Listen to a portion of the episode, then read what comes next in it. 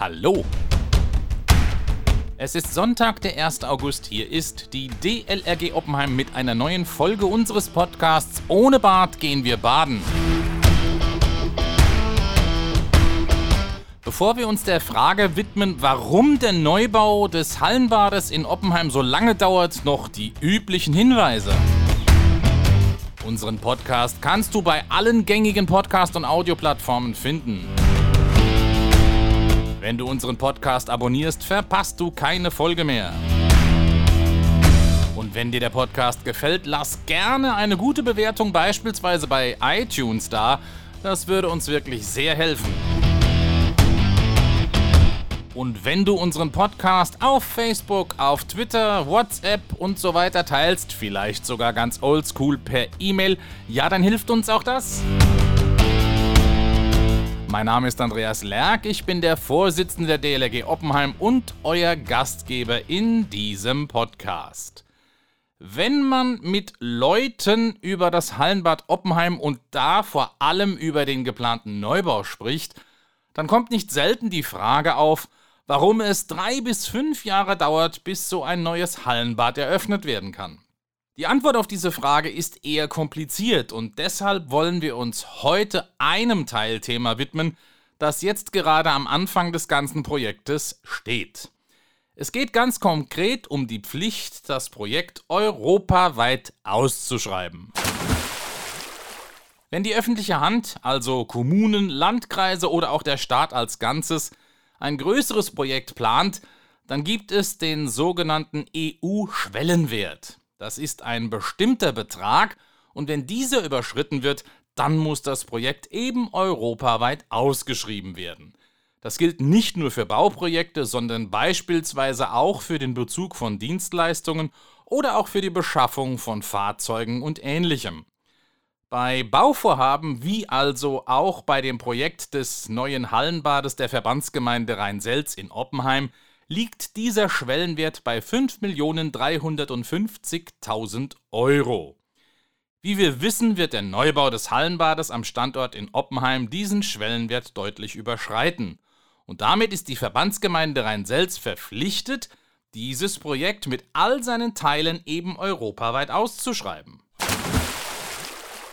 Warum gibt es überhaupt dieses Vergaberecht und die Pflicht zur europaweiten Ausschreibung? Nun, ganz einfach. Damit soll eben ermöglicht werden, dass Unternehmen, die in Europa bzw. in einem der Länder in Europa ihren Sitz haben, die Chance haben, sich um den Auftrag zu bemühen. Durch dieses Vergaberecht sind alle Unternehmen, Organisationen und Institutionen mit Sitz in der EU berechtigt, sich für die öffentlichen Aufträge aus jedem beliebigen EU-Land zu bewerben. Die EU will sozusagen mit dieser Vorschrift eine gewisse Chancengleichheit für alle Marktteilnehmer innerhalb der EU schaffen. Und so darf sich eben beispielsweise ein Architekturbüro aus Portugal bewerben, um die Planung für den Hallenbad Neubau in Oppenheim zu machen. Genauso dürfte sich ein Architekturbüro aus Rheinhessen bewerben, um irgendeinen öffentlichen Bau meinetwegen in Lissabon zu planen.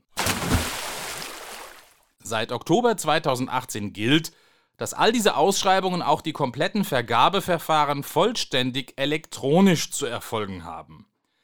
Dazu gibt es das sogenannte TED-Portal, was für Tenders Electronic Daily steht. Übersetzt bedeutet das tägliche elektronische Ausschreibungen wenn man so will, ist das ein elektronisches Amtblatt oder der elektronische Amtsanzeiger der EU. In diesem müssen alle Ausschreibungen veröffentlicht werden. Das ist im Prinzip eine Internetseite, in der katalogartig eben alle aktuellen Ausschreibungen veröffentlicht werden und die kann jeder einsehen. Unternehmen, die sich auf eine Ausschreibung bewerben wollen, können auf dieser Internetseite die entsprechenden Ausschreibungen nach Ländern, nach Regionen, aber beispielsweise auch nach Branchen filtern. Die Amtssprache dieser Seite ist Englisch. Mit anderen Worten, auch die entsprechenden Ausschreibungen müssen teilweise in Englisch ausformuliert werden.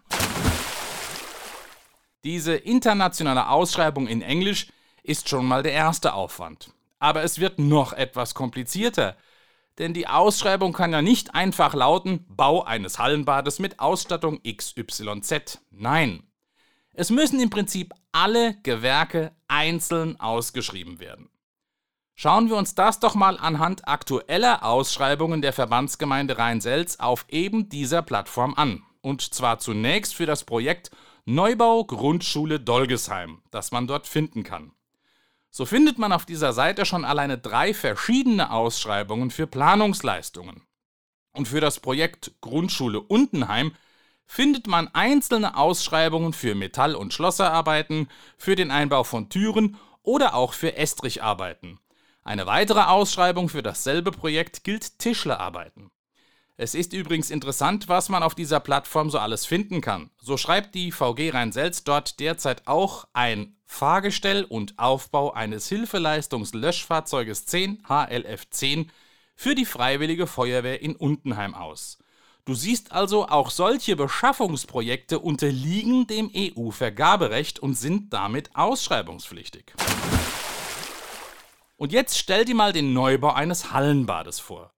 Ein komplexes Gebäude mit sehr viel ebenfalls komplexer Technik und diversen verschiedenen konstruktiven Elementen. Jetzt kannst du dir sicher vorstellen, wie kompliziert hier das Ausschreibungsverfahren ist, denn auch hier müssen ja im Prinzip alle Gewerke einzeln EU-weit ausgeschrieben werden. Das beginnt bei der Architektur- und Planungsleistung und endet lange noch nicht bei Gewerken wie Dachdecker oder Fliesenleger. Gerade auch die ganze Schwimmbadtechnik wird ebenfalls ausgeschrieben. Und genau das ist einer der Gründe, warum ein solches Projekt so kompliziert ist und damit eben auch einiges an Zeit bis zur Realisierung und Umsetzung verschlingt. Frau Wagner, Beigeordnete der Verbandsgemeinde Rhein-Selz, hat mir in einem Gespräch erzählt, dass solch ein EU-weites Ausschreibungsverfahren schnell mal ein Jahr dauern kann. Du siehst also, es gilt die alte Weisheit, gut Ding will Weile haben. Und es ist ja nicht nur die EU-weite Ausschreibung, die Zeit verschlingt. Das ganze Projekt muss ja auch finanziert werden, es müssen Fördermittel beantragt, Bauanträge gestellt und genehmigt werden und so weiter und so fort. Ich hoffe, ich konnte mit der heutigen Folge zumindest ein Stück weit die Frage beantworten, warum es eben doch eine Weile dauert, bis so ein neues Hallenbad steht und eingeweiht werden kann. Wenn du Fragen hast oder Anregungen für diesen Podcast, dann melde dich gerne und wie du das tun kannst, das erfährst du wie immer jetzt. Wenn ihr mitreden wollt, dann schickt uns zum Beispiel eine E-Mail an podcast.oppenheim.dlg.de. Ich wiederhole podcast.oppenheim.dlg.de. Gerne lesen wir eure Nachrichten im Podcast vor, wenn sie zum Thema passen. Noch besser ist es natürlich, ihr schickt uns eine Sprachnachricht, die wir dann in unseren Podcast einspielen können. Ihr könnt mit eurem Smartphone eine Audioaufnahme machen und diese als E-Mail schicken. Oder ihr benutzt die Funktion Message auf der Webseite, die zu diesem Podcast gehört. Mit diesem Tool könnt ihr nach einer Registrierung auf der Webseite eine Sprachnachricht aufzeichnen, die wir dann besonders einfach in den Podcast einbauen können. Also, hört nicht nur zu, redet mit. Bis zur nächsten Folge, eure DLRG Oppenheim.